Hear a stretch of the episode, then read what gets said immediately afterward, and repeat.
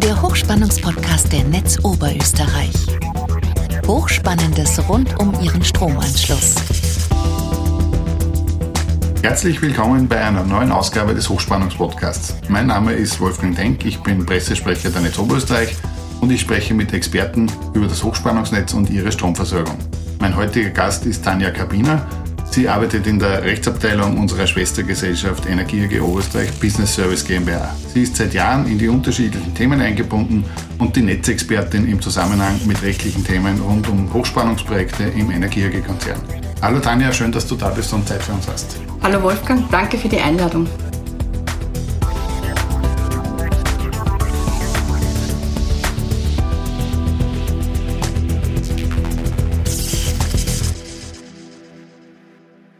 Tanja, wir sprechen heute über Genehmigungsverfahren und die rechtlichen Hintergründe dazu. Kannst du unseren Zuhörerinnen und Zuhörern erklären, welche unterschiedlichen Rechtsverfahren das es gibt? Gerne.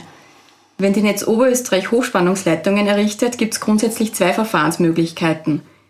Die Einholung sämtlicher erforderlicher Genehmigungen nach den einzelnen Materiengesetzen, das heißt nach dem Starkstromwegerecht, Wasserrecht, Naturschutz, Forstgesetz und so weiter, was halt jeweils erforderlich ist oder die Genehmigung des gesamten Projektes im Rahmen einer Umweltverträglichkeitsprüfung. Wer entscheidet denn jetzt äh, letztlich, welches Verfahren zur Anwendung kommt? Kann man sich das als, als Antragsteller aussuchen oder gibt es da Rechtsnormen dafür? Na, aussuchen ist ja grundsätzlich nicht möglich. Der Gesetzgeber regelt schon klar, in welchen Fällen eine Umweltverträglichkeitsprüfung durchzuführen ist oder nicht.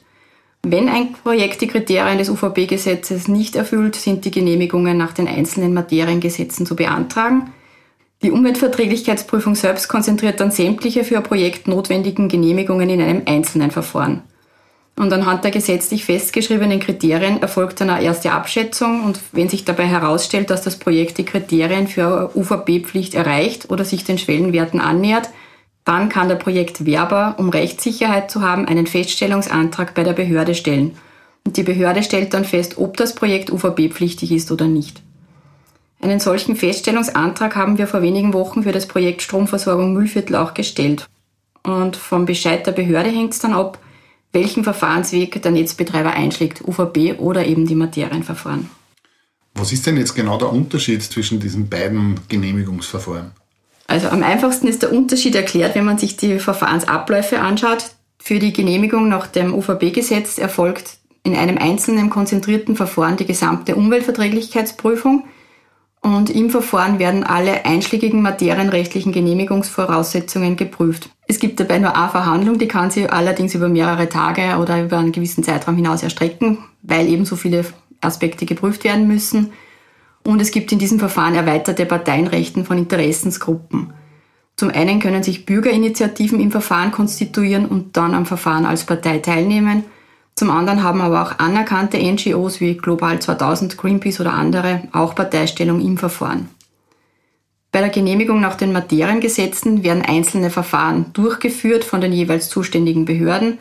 Zum Beispiel eine starkstromwegerechtliche Genehmigung brauchen wir jeweils dann Genehmigungen nach Naturschutz, Wasserrecht, Forstrecht, Umständen Bauordnung, was auch immer.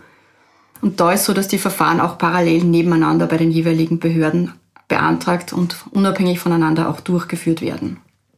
Jetzt ist immer so die, die, die Wahrnehmung in der Öffentlichkeit, wenn man sagt, boah, Umweltverträglichkeitsprüfung, das ist das allerbeste Verfahren und das ist, das ist quasi der Goldstandard. Ist es tatsächlich so, dass es jetzt einen Unterschied in der Qualität der, der, der einzelnen Verfahren gibt? In gewisser Weise schon, denn bei einem Umweltverträglichkeitsprüfungsverfahren kommt neben den materienrechtlichen Aspekten, die ja ohne dies zu beachten sind, auch den Umweltauswirkungen eine stärkere Bedeutung zu. Die Qualität der Verfahren selbst ist jedoch ident. Zum einen kommen also alle Materien zu Anwendungen, die ich sowieso prüfen lassen müsste. Aber dazu kommen jetzt zusätzliche Genehmigungsvoraussetzungen nach dem Umweltverträglichkeitsprüfungsgesetz. Die Vorarbeiten für so ein Projekt sind aber auch viel intensiver, wenn man halt alle Gesichtspunkte in einem einzelnen Verfahren prüfen muss und vorbereiten muss.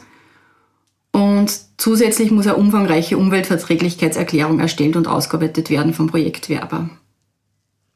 Im Umweltverträglichkeitsprüfungsverfahren wird geprüft, ob das Projekt als Gesamtes umweltverträglich ist und dieser Aspekt wird in den einzelnen Materienrechten so als Gesamtes nicht abgebildet. Das erste Genehmigungsverfahren nach dem UVB-Gesetz, an dem die Netz Oberösterreich jetzt wirklich als Mitantragstellerin beteiligt ist, ist das Gemeinschaftsprojekt Stromversorgung Zentralraum Oberösterreich. Ja, danke für den Hinweis. Wir haben das Projekt ja äh, schon in einer der vorhergehenden Podcast-Folgen vorgestellt. Äh, den Link, äh, werte Hörerinnen und Hörer, werden wir in der Beschreibung dieser Folge verlinken. Tanja, kannst du uns nur mal einen Überblick geben, welche Fachbereiche äh, in diesen Genehmigungsverfahren zu berücksichtigen sind? Wie bereits angesprochen, hassen diese einzelnen Fachbereiche Materiengesetze, weil es in der österreichischen Bundesverfassung eben nicht einen Kompetenztatbestand Errichtung von Hochspannungsleitungen gibt. Vielmehr ist so, dass so ein Leitungsprojekt aus den unterschiedlichsten Gesichtspunkten geprüft und beurteilt wird. Zunächst braucht man für ein Hochspannungsprojekt einmal eine starkstromwegerechtliche und eine elektrotechnische Genehmigung. Ähm, beim Starkstromwegerecht kommt es zum einen schon mal darauf an, ob die Leitung nur in Oberösterreich verläuft. Dann gibt es das oberösterreichische Starkstromwegerecht, das zur Anwendung kommt.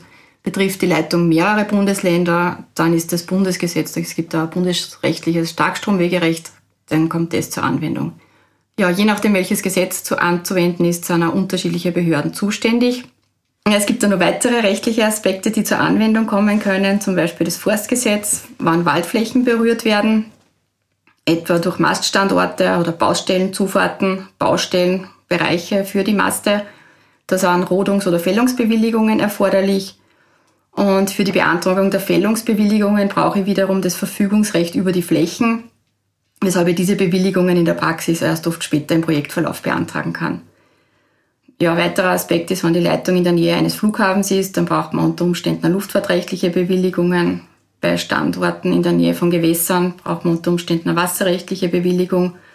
Und je nachdem, wie die Leitung konkret ausgestaltet ist, ist unter Umständen eine Bewilligung nach Naturschutzgesetz notwendig, beziehungsweise kann auch mal das Bundesdenkmalschutzgesetz zur Anwendung kommen.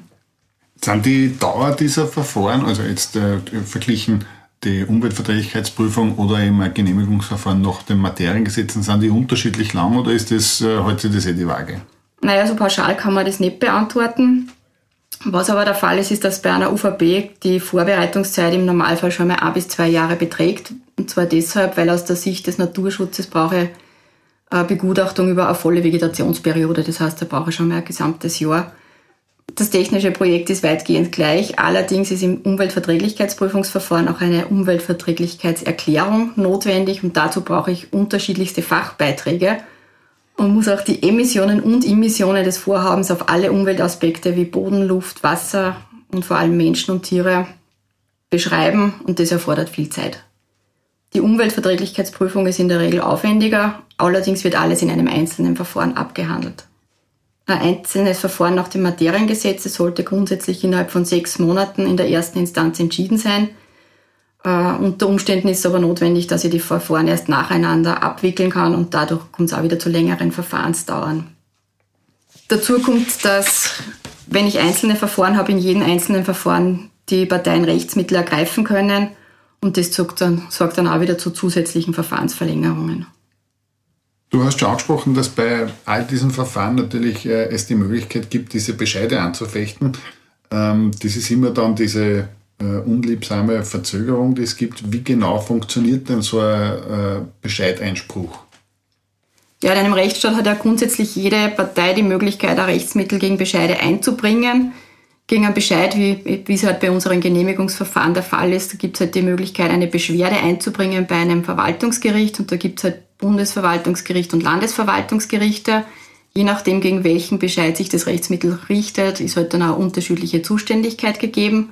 Und gegen die Entscheidung der Verwaltungsgerichte kann man dann letztendlich auch noch zum Verwaltungsgerichtshof bzw. zum Verfassungsgerichtshof gehen. Diese Verfahren dauern halt oft Jahre, bis es eine Entscheidung gibt. Es kommt aber auch in Einzelfällen vor, dass sich Verfahrensparteien an den EuGH wenden. Und das ist dann, dann nur mal einige Jahre, die das ganze Verfahren verzögern können. Es ist in einem Rechtsstaat auch völlig legitim, dass jede Verfahrenspartei eine Entscheidung, die vermeintlich gegen ihre individuellen Interessen verstößt, überprüfen lassen kann. Das ist ja ein Grundrecht. Und von den Verwaltungsbehörden und Gerichten ist je nach der Rechtsmaterie auch eine Interessensabwägung durchzuführen, bei der das öffentliche Interesse halt auch zu berücksichtigen ist und nicht nur die Interessen des Einzelnen. Wir haben ja in den letzten Jahren festgestellt, dass Verfahren sehr oft jetzt unter Anführungszeichen in die Instanz gegangen sind. Täuscht der Eindruck oder, oder werden diese Einsprüche gegen solche Bescheide tatsächlich mehr in letzter Zeit? Ja, das stimmt. Es gibt kaum Bescheide, die sofort rechtskräftig werden und in den meisten Fällen haben wir es jetzt so, dass wir Beschwerde an die Landesverwaltungsgerichte haben. Gerade in jüngster Zeit haben wir Projekte abgewickelt, bei denen nahezu gegen jeden Bescheid Rechtsmittel eingebracht worden sind und alle Instanzenzüge erschöpft wurden und auch alle Gerichte international und national befasst worden sind. Kann man das äh, abschätzen, wie unter Anführungszeichen erfolgreich äh, diese Rechtsmittel waren, wo, man, wo sich die Leute beschwert haben? Ja, das hängt jetzt ganz davon ab, wie man erfolgreich definiert. Wenn es das Ziel war, dass sie die Projekte zeitlich verzögern, dann waren die sicher erfolgreich, diese Rechtsmittel, denn durch die ganzen Beschwerden und Rechtsmittel haben sie die Projekte um Jahre verzögert. Wenn es das Ziel war, das Projekt zu verhindern, dann muss man sagen, es war nicht erfolgreich, denn die Projekte sind alle gekommen, so wie wir es beantragt haben. Tanja, danke, äh, dass du uns einen, Überblick gegeben hast über diese unterschiedlichen Verfahren. Ich glaube, das ist, ist, sind sehr viele interessante Sachen drinnen und vielleicht kommt die eine oder andere Hörerfrage zu diesen Themen noch, die wir dann bei einer späteren Podcast-Folge, wo wir die Hörerfragen beantworten, wo wir nochmal drauf eingehen können. Danke auf jeden Fall für das heutige Kommen und deine Informationen. Sehr gerne. Der Hochspannungspodcast ist der regelmäßige Podcast der Netz Oberösterreich zu interessanten Themen rund um das Hochspannungsnetz. Alle Folgen zum Nachhören finden Sie auf hochspannungspodcast.at. Nachlesen können Sie die Informationen aus diesem Podcast und noch viel mehr unter hochspannungsblog.at slash podcast. Verpassen Sie keine neue Folge. Folgen Sie uns und abonnieren Sie diesen Podcast. Sie finden uns bei Apple Podcasts, Spotify oder Google Podcasts und natürlich in der Podcast-App Ihrer Wahl. Hat Ihnen diese Folge gefallen? Haben Sie was dazugelernt? Lassen Sie es uns wissen und hinterlassen Sie uns eine Bewertung. Haben Sie Fragen? Wollen Sie Informationen zu bestimmten Themen? Nutzen Sie dazu das Online-Formular auf fragen.hochspannungspodcast.at. Danke fürs Zuhören. Bis zum nächsten Mal und bleiben Sie gesund.